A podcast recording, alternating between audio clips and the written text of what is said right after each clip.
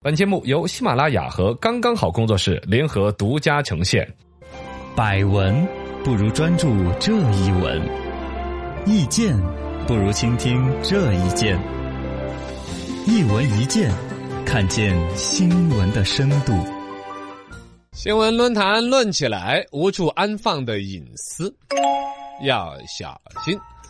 浙江宁波舟山市最近上线了全国首个违禁吸烟抓拍系统哦，啊、就是如果说公众老百姓在相关的一些区域就特定嘛，比如这儿是禁止吸烟的，嗯你要在这儿吸烟的话，系统会立刻语音提醒，并且抓拍取证。哦，就是直接 AI，啊、来一个哦判是定 AI 识别画面里面冒烟儿的那个就在吸烟嘛，嗯，第二个会直接，请这位朋友不要吸烟，啊不要吸烟，你已被取证。掐灭你 的烟，将来要是把这个技术发展到那一些偏僻的地方，有人 尿尿的，请不准尿尿，不准尿尿，你已被 抓拍。哇塞，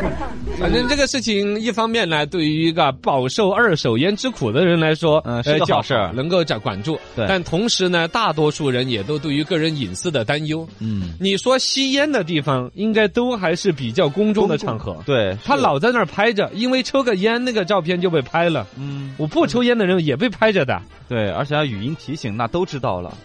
啊，这知道倒没所谓 啊。你本身我们对于不抽烟的，看到有个人在抽烟，恨不得我跟他来个现场人 声的现场提醒啊啊，不要抽烟，你讨厌死了，我们吸二手烟，啊，是啊可能对于这个个人隐私就有不一是个很担忧了诡，异。嗯，你想那儿大庭广众，突然有一个声音在那 儿喊，哈，搞穿绿衣服的那位就直接喊出来了，还要识别衣服颜色吗？他不然怎么来说是谁呢？不用说谁呀、啊就说那位朋友是吧？哦，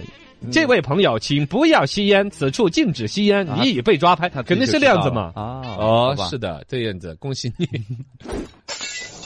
监控抓拍吸烟者，也应该尊重隐私权。呃，对，这个本身就说出来了嘛。这个隐私权这个东西和吸烟这边对应的是一个健康权的一个问题。我觉得最应该讨论的就是这个。嗯，这个新闻的一个核心角度问题就是哪一些社会问题值得我们牺牲隐私权来换取，嗯，哦，是吧？你理解这个意思吗？本身来说，你说禁烟肯定是大快人心的一个东西，而且他现在动用了这个抓拍系统，按说没有执法人员在场的时候，尤其你执法人员在的时候，人家就不抽了。嗯，你要不穿制服，你还搞便衣就抓禁烟呢？那不可能，而且抓本身抓违法这个，你要说警察叔叔才有执法权，是，其他那些保安啊呐、什么那些都没有执法权。就是劝阻，取证那些都很麻烦，是不是啊？嗯那现在他有一套这个智能抓拍的话，确实说起来，从威慑力。把我那边一喊那个 声音，一广场的人都看着你，哈，你看就是说的你在抽烟。啊，嗯对，其实作用按说是很大的，是对于实际禁烟效果肯定是会很好的。有，那么一旦禁了烟呢，我们的健康权，我们吸二手烟的人肯定是大快人心的。没错，但对应的另外一边是隐私权呢、牺牲了，某种程度上，隐私权是心理呀、嗯。更高级别的心灵级别的一些权利。你你觉得健康权和隐私权哪一个对你的级别？我会觉得是某种程度上隐私权会高于了健康权，啊，而且健康权这个东西，它有主动的自己吸烟那个人的健康，也有周边的二手烟的那种危害嘛，嘎、嗯我们还可以去劝阻他。对，反正这个东西还蛮难弄的。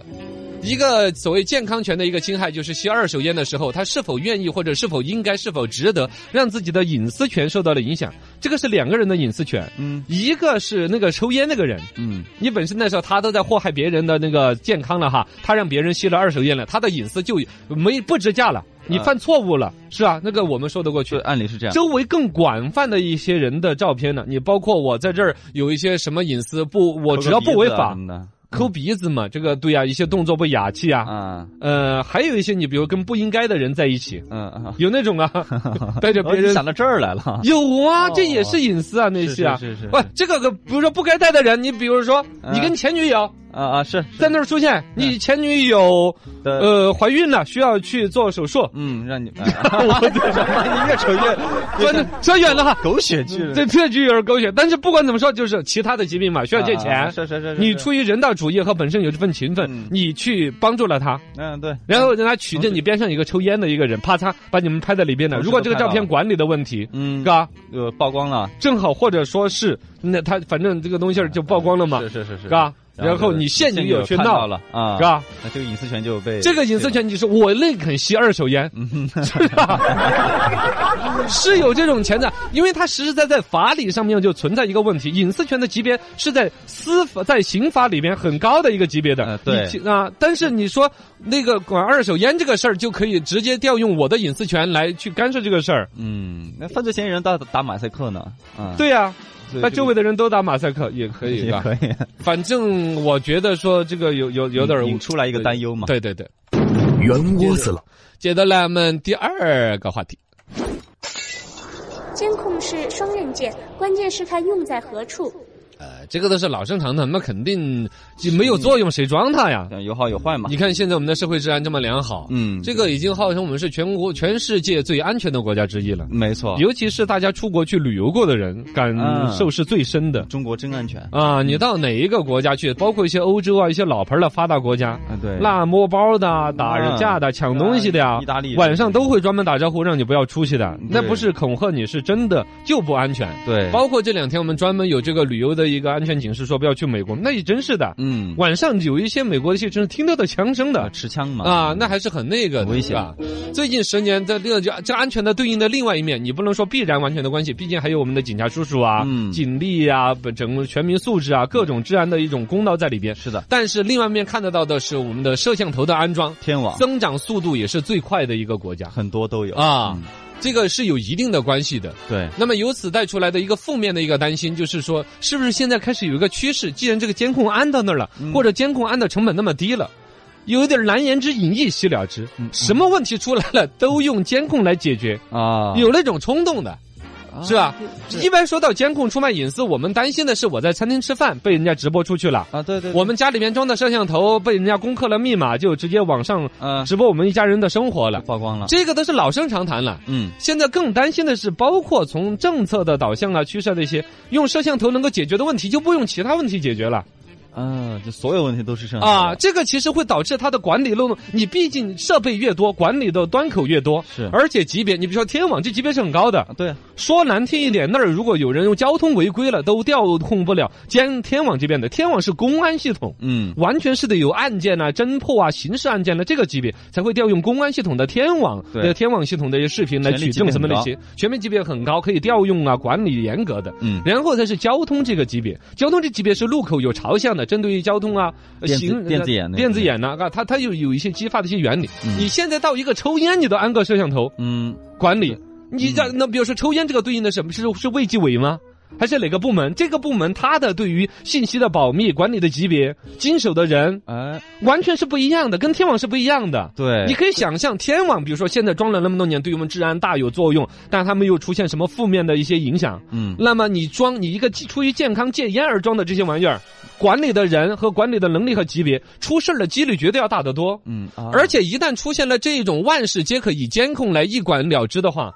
很多的都啊，卫生对垃圾有没有乱丢有放监控，啊？放监控，然后呢，这儿有比如说小孩走丢没有？也是监控什么什么，就全部都在弄监控了。啊你现在已经本身我们整个这个城市已经到了，既不说无死角吗？绝大多数的路口已经监控到了很宽泛的级别，管理的你看存在了有国家严格的国国家机器级别呢，就是说我们的公安系统的，是有开始比较送这个弱一点点的吧，交通系统的，嗯现在到健康系统给你装一个抽烟的，嗯，然后呢私人老板，然后下边一点就是偏企业机构的，对，我这一片企业土地是我的，这个厂嗯是我的，有监控，对，然后开始私人自己在自己办公室要装，家里边要装。对对对，对然后自己的摄像头越过自己的别墅的围墙，照着别人的也 有，已经开始交叉了，开始混乱了。对，如果再不加以管理和约束，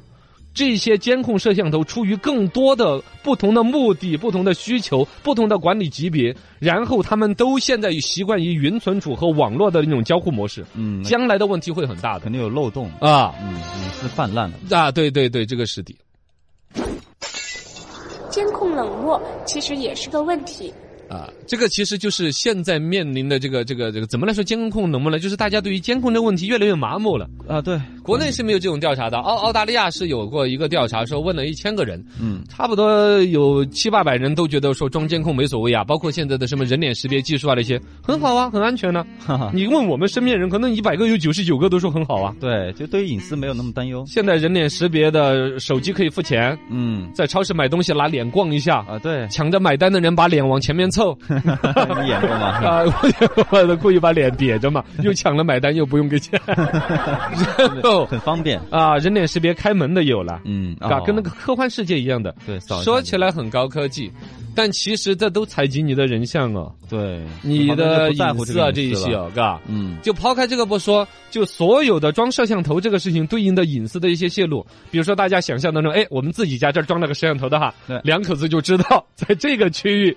做什么？么事情， 是这不错。但你有没有考虑，摄像头本来是可以录声音的，嗯，哦，你说话的声儿也是在里边有的。声音对，对两口子